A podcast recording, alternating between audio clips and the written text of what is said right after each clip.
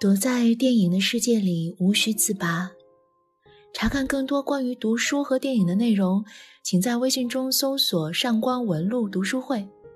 各位好，我是上官文露读书会的主播玉笛。立夏时节，世界的颜色又比春天向前递进了一个色阶。南北方就这样手拉手，呼啦啦热起来了。当然，南方的雨和北方的雷也多起来了。记得小时候夏天的夜晚，总喜欢搬着小板凳，在漫天星辰的院子里看露天电影。这其实是一个钓胜于鱼的过程，因为这么多年已经记不清当时看过的电影。却记得住吃过的零食，喝过的汽水。不过那些说来就来的风雨天儿，也少不了我们叫着闹着落荒而逃的身影。那些贴地面跌跌撞撞的小黑影，转眼就可以翱翔天际，逆风飞行了。立夏了，就算没有凉面啤酒，我们也可以就着电影听故事。卓别林曾经说：“人生近看是悲剧，远看是喜剧。”《布达佩斯大饭店》这部电影，有远看喂不饱眼睛的马卡龙，也有近看震撼心灵的善与恶。这种赞叹与忧气，与影片最后一行字幕一同涌现。灵感来源于斯蒂芬·茨威格的作品。当年看完一个陌生女人的来信，深深喜欢上茨威格。他是欧洲传统文化的捍卫者，精神太纯粹的人是很难赤脚跋涉人间的。茨威格在《昨日的世界》中提到了最好的欧洲那种逝去的忧伤，展现了一个精美、骄傲、蛮横、臆想中的昨日欧洲。他毕生追求人性和思想上的自由与团结，后来受到纳粹迫害，自杀身亡。这部影片同时也是一部刻画犹太人的流亡史。男主角古斯塔夫·伊斯布狗的绅士品格是二战前璀璨华丽的欧洲文明代表，而他的门童泽罗，则是战争中逃生难民的一个小小缩影。你可以说这是一部画面美到让人舔屏的复古电影，体现欧洲文明兴衰的文化电影，封闭式运景构图的完美电影。四重空间叙事的结构电影，卡斯阵容强大的表演电影，它融合了《东方快车谋杀案》的嵌套反转，《天使艾美丽》的色彩神韵，以及《穆赫兰道》的惊悚精妙。它是对欧洲文化遗失哀叹的挽歌，也是对反战情节、人性本善的颂曲。我觉得，给这部电影加什么定语，都是意犹未尽，而非过犹不及的。布达佩斯大饭店是一个旖旎奢华又孤独潦倒的饭店，坐落在同样荒谬迷乱的战前中欧国家。封建时代的欧洲贵族一直是阶层间的减压阀和缓冲带。这个世界有精致，也有迂腐；有坚守，也有悲哀。影片最后对古斯塔夫的评价极为精准，他说：“他的世界在他进入之前早已消失。”但他却用超凡的魅力维持了这种假象。韦斯安德森的声色幻想和流行美学，导演韦斯对色彩的把控可以说是严丝合缝、游刃有余的，把对称美学发挥到极致的五五开。他的电影好像是一堆明信片里翻出的旧时光，带着咖啡的香气和你鬓角的阳光，暗淡又绚烂。会触碰到每一个人心底最柔软的地方，突然就唤醒了那些沉睡又清晰的故事。布达佩斯大饭店就是这种风格的延续，在讲故事的同时，还不忘记给你投喂高级的配色。电影中每一个构图的比例和配色的讲究，都拿捏的那么曲径通幽、别有洞天，不疏离，也不抢位。一九零六年最先展示给我们的饭店配色是大量的暖色调橙色为主，搭配咖色系，还融入浓重的红和高贵的紫，这是欧洲古典风格的经典配色。那时候饭店虽然开始衰败，但是锅里的热气毕竟还在。因此，无论是全景俯拍饭店外观，还是硕大的餐厅、精致的餐桌前开启这个故事的镜头推拉，配色的基调都是冷暖对撞搭配，使双重维度的空间能够更好的贴地飞行，也使得故事的讲述者既有二重身份的对立，又有人性共情的相通。一九三二年，故事开始的时候，饭店就一下子换挡到精致的马卡龙色系。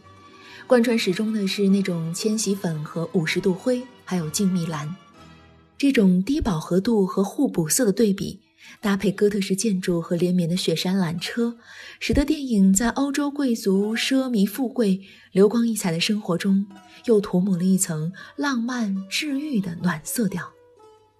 如果你方便打开我们的文字配图，可以看到这几种非常明确的色彩的转换。当故事继续推进，讲到蒂夫人的去世，牵扯遗产继承和家族阴谋，体现出了人性的贪婪、丑恶的一面。这时候，饭店又切换成了阴郁的深冷色调。古斯塔夫在金碧辉煌的蒂家葬礼上说：“当事情牵扯到财富的时候，贪婪便如同毒液一般流淌在血液里。”伴随着阴郁的靛蓝灰紫色。让人感受到一种深入骨髓的寒意，也把电影的主线在此时摆向了新的拐点。套娃一样的电影情节，三个叙述层次和三个关键节点。影片的镜头可极远也可极近，特写到足够看清人性的善恶纹路，看到每一片雪花都是工整的六角形晶片。镜头抽离出来也可以很远。远到在生之欢愉和痛之彻骨的人性光明与黑暗中，让每个人物真实的活出来。影片开始就进入了“从前有座山”的故事模式，这让我突然想到理查德·亚当斯风靡全球的《兔子共和国》。虽然说这本书是一个童话故事，可真实的人性在层层嵌套的故事中逐一浮现。好像有一只看不见的手，把读者拉到每个故事转折的笔锋深处，让人在阅读中经历了从七岁到七十岁的一路辛酸励志成长史，又能幸运的逆流感受从七十岁回到七岁的那种何以解忧、豁达通透的当时只道是平常。电影的结构是套娃一样的三层故事，第一层。是抱着书走进小说作者亚瑟雕像的那个女孩，她手里捧着那本《布达佩斯大饭店》，这是在提醒我们，将以读小说的方式开始看电影了。第二层是小说的作者亚瑟，开始讲他自己创作这本小说的过程，如何认识当时还活着的小说主人公泽罗，去收获一个别人的好故事。第三层是电影主人公泽罗的讲述开始，他从自己年轻时候做门童讲起，如何和古斯塔夫相遇相识，二人一起经历跌宕起伏的故事。当然，也就是在这个饭店，泽罗遇到了自己毕生的最爱阿加莎。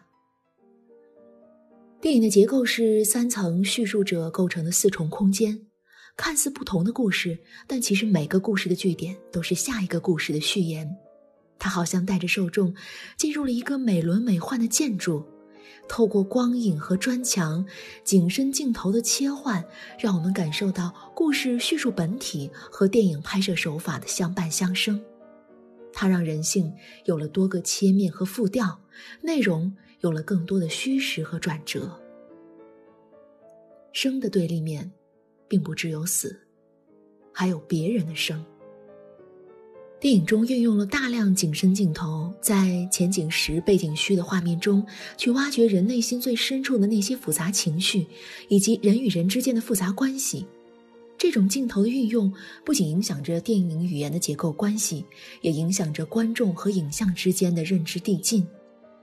语言的叙述逻辑结合电影的拍摄艺术，可以整合更丰富的一种叙事能力载体。不同的媒介相遇，恰恰会激发不同领域的故事讲述力。走向故事深处的门，次第为你推开；路过旧时回忆的窗，一扇扇帮你关上。导演大费周章又极其巧妙地让镜头带着你去读小说，想来就觉得很有意思。那为了更清晰地为您展现电影架构，我还要在这儿理清三个时间点：一九八五年，这是电影的开始，也是年迈的小说作者自述回忆的开始；一九六八年是小说作者和影片主角泽罗·穆斯塔法暮年相遇的一个时间节点。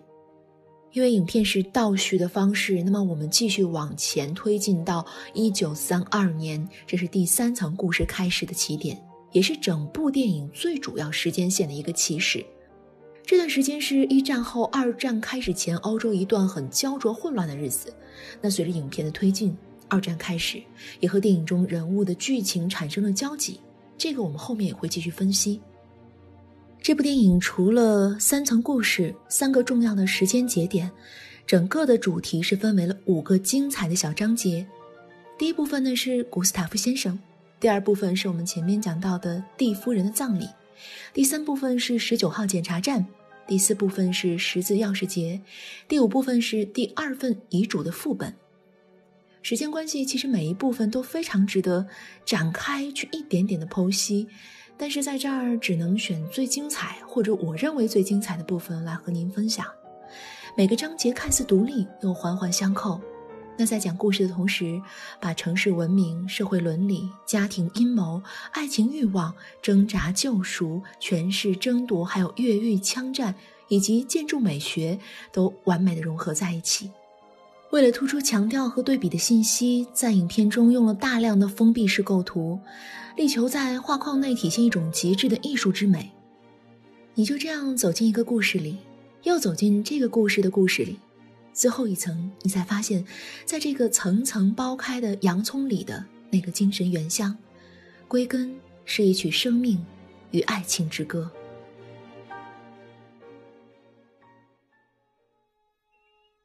曾是两两相望，继而对影三人，最终孑然一身。